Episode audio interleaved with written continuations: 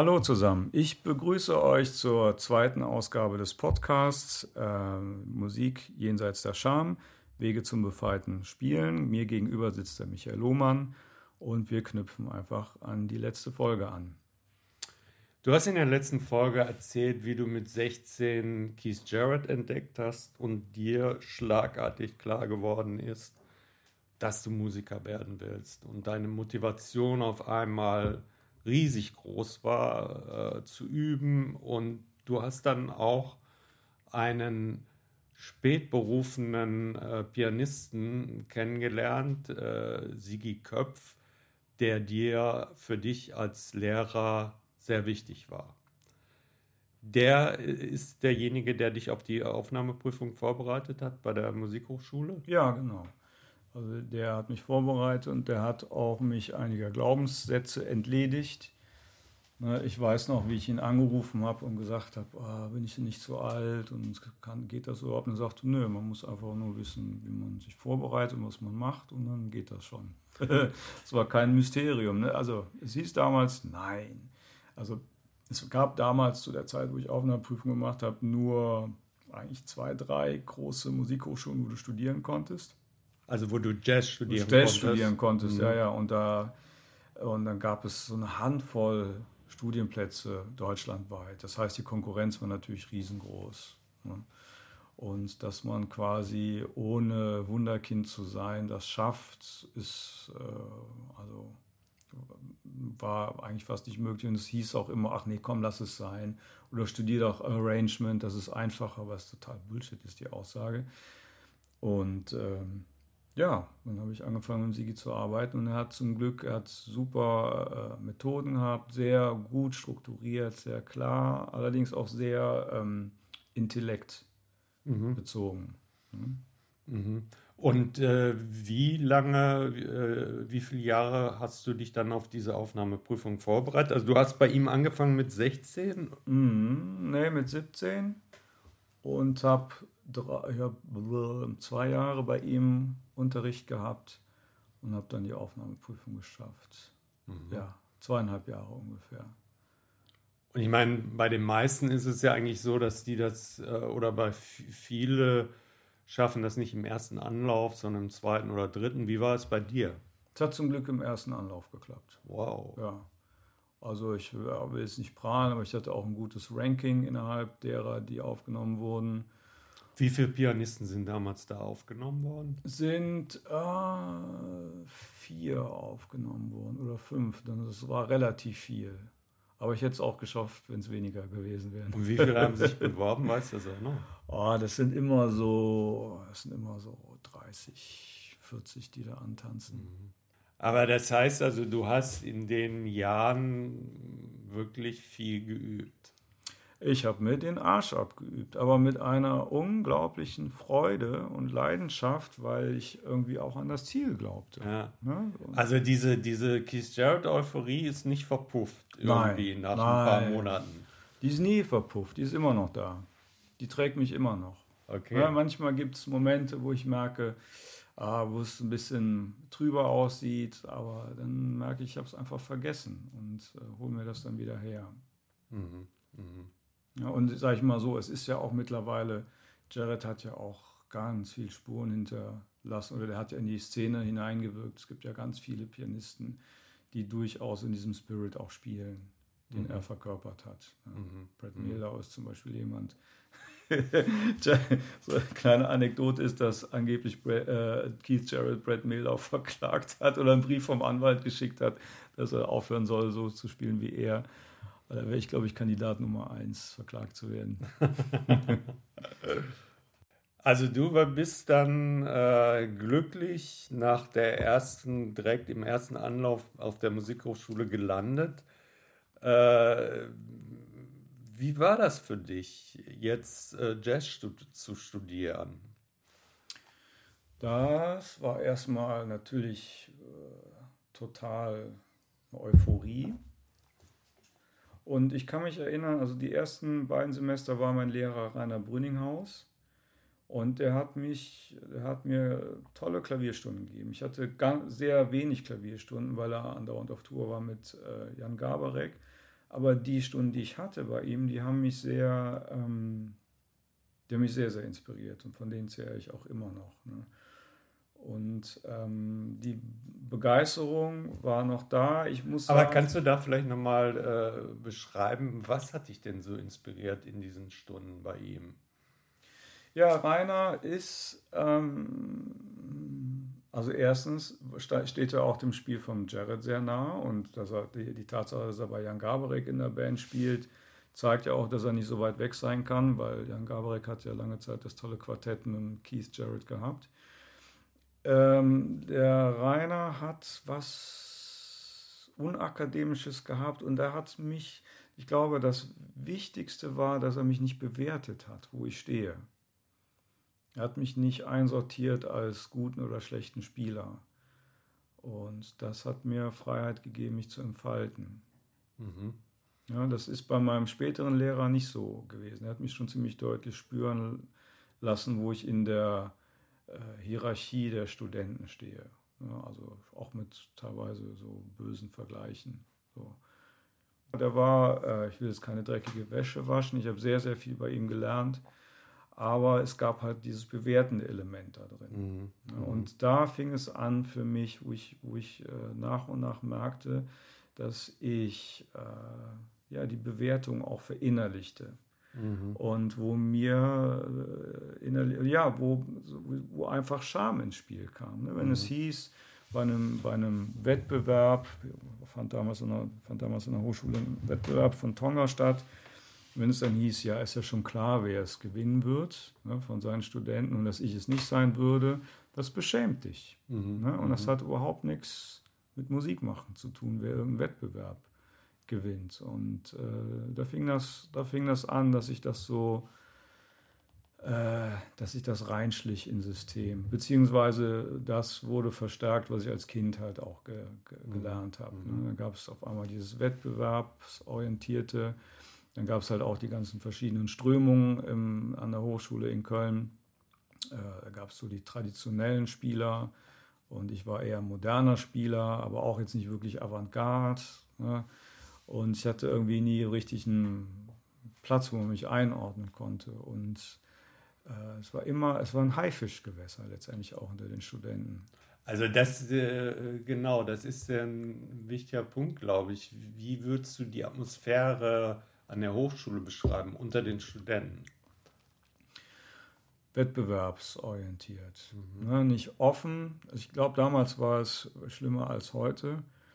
Aber ich stand unter großem Druck oder wir alle standen unter großem Druck und waren auch oft gehässig, wie man übereinander geredet hat und sowas. Das ist schlimm. Und es ist aber es ist nicht nur an der Hochschule so, es ist überall so. Schlag die Zeitung auf, äh, lies eine Musikkritik ne, für ein klassisches Konzert und dann wird, wird so viel zerrissen und beschämt letztendlich.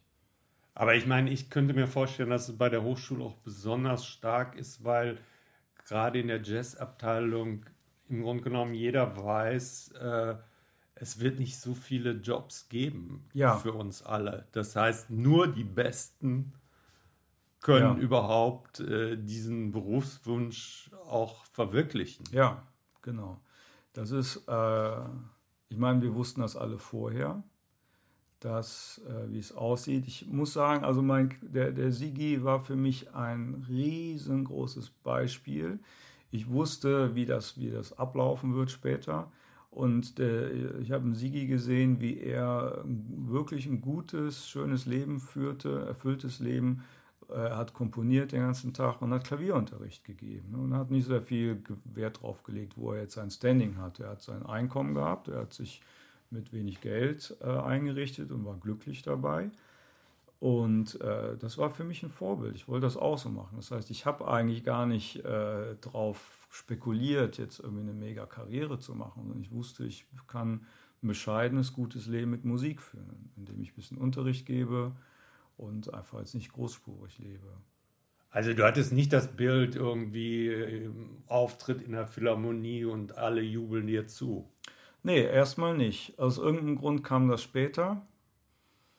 Und, ähm, und ich muss auch sagen, alles, was ich äh, angepeilt habe, habe ich, hab ich ums Mehrfache übertroffen. Ne? Also ich hatte auch meine Auftritte in der Philharmonie und äh, ich, äh, also nicht alleine, sondern mit der WDR Big Band habe ich ausgeholfen. Und äh, ja, ich bin Dozent an Hochschulen, Musikhochschulen. Ich habe, äh, das, das macht einen Riesenspaß. Ich habe internationale Konzerte gegeben und gleichzeitig ähm, merke ich, dass es etwas gibt wie so ein, du musst immer noch mehr schaffen, du musst immer noch mehr schaffen, damit du jemand bist. Ne? Du musst jetzt noch, äh, keine Ahnung, äh, Welttournee, du musst mit diesem und jenem Amerikaner noch zusammenspielen. Erst dann hast du es wirklich geschafft, erst dann bist du jemand. Das heißt, das ganze Spiel ist eigentlich krank. Ne? Und es ist eigentlich nicht sehr verschieden von von einem Banker, der immer noch mehr Piepen auf seinem Bankkonto braucht oder noch ein größeres Geschäft ab, abwickelt oder seine Firma noch äh, zu größeren Höhen führt und so weiter.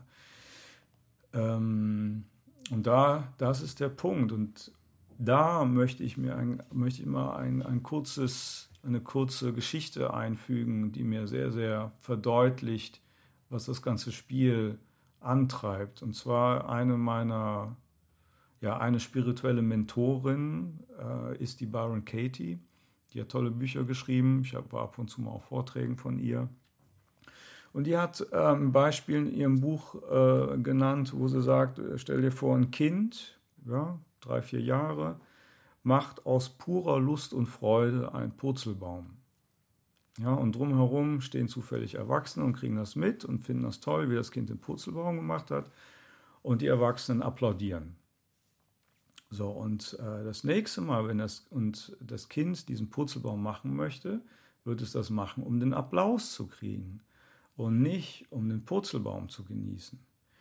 Und das ist der Riesenschiff, der beim Musikmachen passiert. Irgendwann kommen wir weg davon, aus dem puren Moment heraus Musik zu machen, sondern benutzen Musik, um jemand zu sein, um Lob zu kriegen, äh, bewundert zu werden, äh, ja, und möglichst nicht zu scheitern. Ne?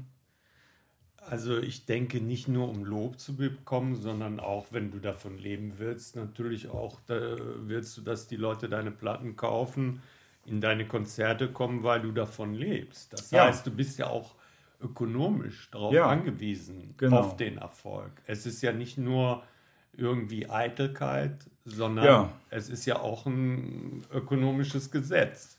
Richtig, genau. Und äh, zumal wir Deutschen auch jetzt nicht unbedingt die beste Ausgangslage haben, weil ich, äh, wir haben früher, vorher noch äh, darüber gesprochen, weil, wir, weil ich zum Beispiel das kollektive Trauma aus dem Zweiten Weltkrieg noch wahrnehme und wir sowieso nicht unbedingt die, das Volk sind, was jetzt mit vollem Vertrauen ins Leben geht und dass das schon irgendwie alles klappt. Genau, die Existenzangst oder äh, die Existenzsorgen, die spielt beim Musikmachen sehr mit rein und die korrumpiert das Musikmachen. Auf einmal wird äh, mein Musikmachen bestimmt dadurch oder meine Notenauswahl wird bestimmt äh, aus dem Kalkül heraus, wo, wo kann ich die, wie kann ich die größte Zuhörerschaft anziehen, wo kann ich vorne in der Szene mitschwimmen. Wo kann ich einen Radioredakteur auf meine Seite mitziehen? Wo ist jemand beeindruckt durch meine Originalität oder so weiter? Und zack, kommen wir immer weiter von diesem eigentlichen Moment des unschuldigen, unkalkulierten Spielens heraus, der aus sich selber heraussteht, entsteht, der anstrengungslos ist und der keine Absicht hat. Ja, das ist ja eigentlich ist also, wenn wir das zum Beispiel äh, sagen, ja, damit möchte ich Geld verdienen, da zeigt ja jeder einen Vogel aus dem absichtslosen Spielen heraus.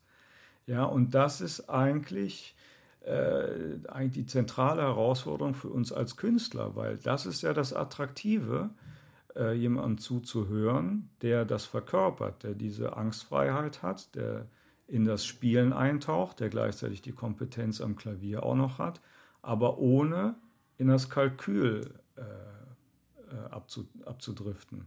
Ja, also was ist zum Beispiel, was für ein komisches Konzert wird das sein, wenn ihr, wenn, wenn man ein, wenn du als Zuschauer einen Musiker hörst, der versucht in deinem Kopf zu kriechen und da versucht rauszukriegen, was möchtest du gerne hören, was ja per se unmöglich ist, und er dann aus der puren Vermutung heraus diese Musik spielt, die, wo er vermutet, dass du die gerne hörst. Das heißt, er ist als Künstler überhaupt nicht mehr oder sie als Künstler überhaupt nicht mehr spürbar, ist, ist weg. Ja? Und das ist das, was nach und nach meistens während des Studiums passiert. Ja? Wir rennen mit einer Defizitsliste rum, wir wollen möglichst vorne dabei sein und diese, dieses, dieser unschuldige, selbstlaufende Moment, das Perpetuum mobile der, des, des Spielens, wird einfach unterbrochen. Und es wird Arbeit, Schufterei und so weiter. Wobei man ja auch sagen muss, es gibt auch Jazzmusiker, die äh, eigentlich genau das Gegenteil sagen.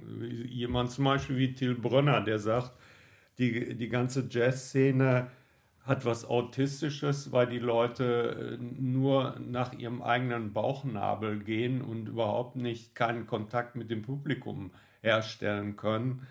Äh, und so werden sie nie Erfolg haben. Ja, das unterschreibe ich. Aber das, da bin ich ziemlich sicher, dass er meint, dass das Ganze nicht angstgetrieben stattfindet. Na, natürlich, wenn ich als äh, Autist auf der, ist er furchtbar, ich weiß auch genau, was er meint ja, dieser, dieser abgeschnittene Künstler, der, in seinem, der sein Ding da vorne macht und ähm, das, das, das Publikum nicht wahrnimmt oder nicht einbezieht, das hat ja auch was Arrogantes letztendlich, was Trennendes. Mir ist letztens noch, ich habe darüber äh, nachgedacht, über den Satz, dass der, äh, dass der Applaus das Brot des Künstlers mhm. ist. Und das finde ich nicht. Ich meine, ich merke, wenn ich das so rückblickend sagen kann, dass äh, Brot des Künstlers ist das gemeinsame Aufmerksamkeitsfeld mit dem Publikum. Ja, einfach zu merken, das Publikum nimmt dich wahr und äh, du bist in Kontakt mit dem Publikum. Das ist was zutiefst Beglückendes. Das ist was ganz anderes, als wenn wenn du, wenn du im, im, großen Saal spielst, also wenn du im Studio allein zu Hause, im Studio bist oder zu Hause. Und das ist auch interessant, dass ich zum Beispiel mich viel wohler fühle auf riesigen Bühnen, wo möglichst über 1000 Leute im Publikum sitzen, als wenn ich jetzt im Jazzclub sitze, wo 30, 40 Leute äh, da sind. Ja. Möglichst auch noch äh, Kollegen, die dann irgendwie jeden deiner Töne begutachten. Also da geht es um Resonanz. Es Resonanz, ja, genau. Ja. Jeder Künstler will Resonanz und äh, das ist halt für Jazzmusiker äh, durchaus nicht einfach, weil äh, die Nachfrage nicht besonders groß ist.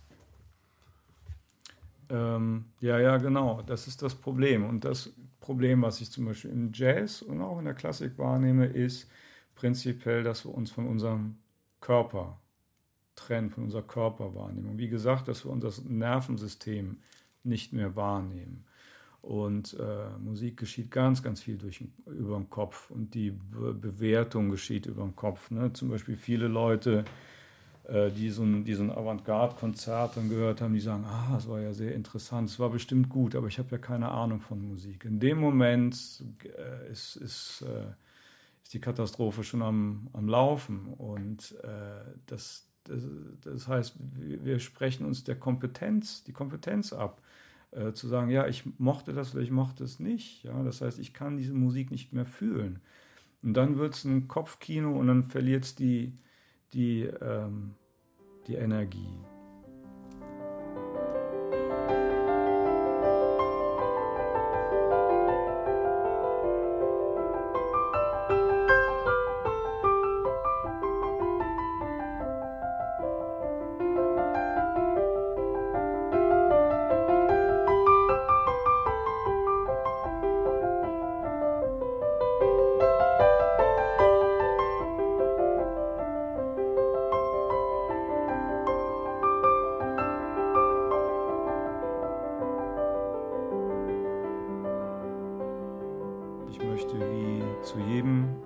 Podcast eine kleine Übung euch mitgeben.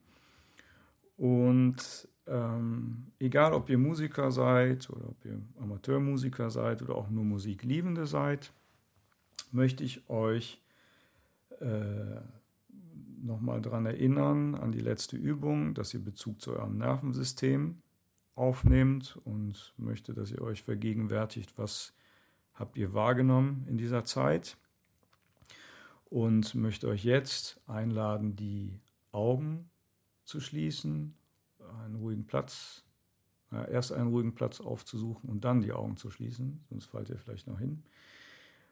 Und kommt zur Ruhe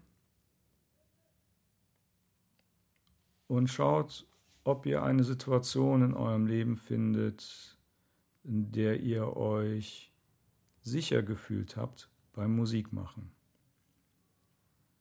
Ja, wo wart ihr voller Vertrauen?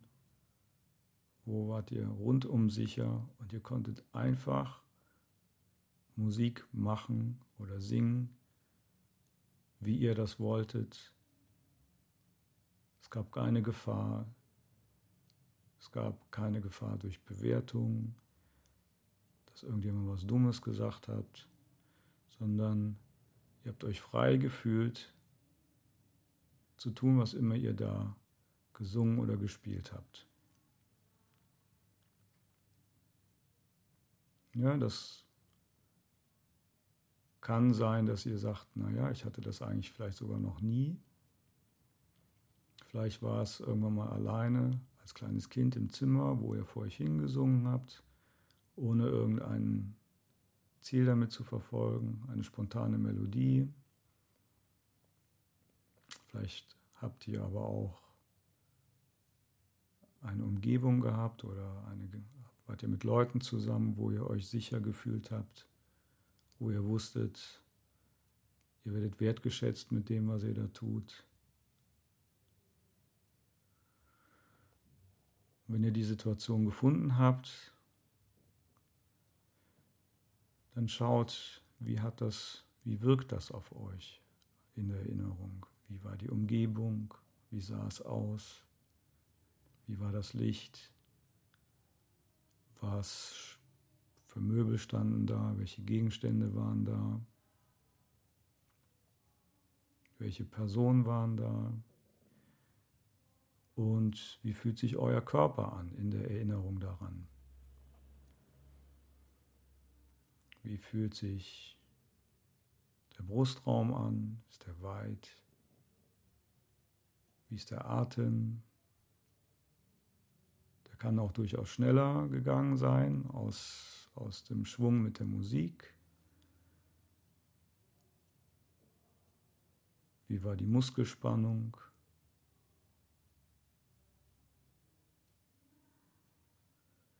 Und wie war die gesamte Körperenergie?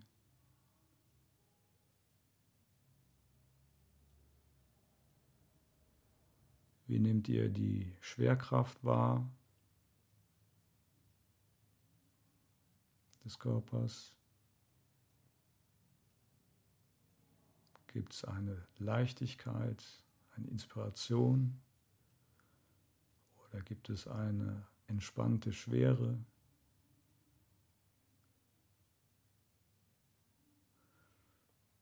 Und ruht noch eine Minute in diesen Eindrücken, mariniert darin, saugt sie auf, dass das euer System, euer Nervensystem, euer Körper-Geist-System komplett aufsaugen kann.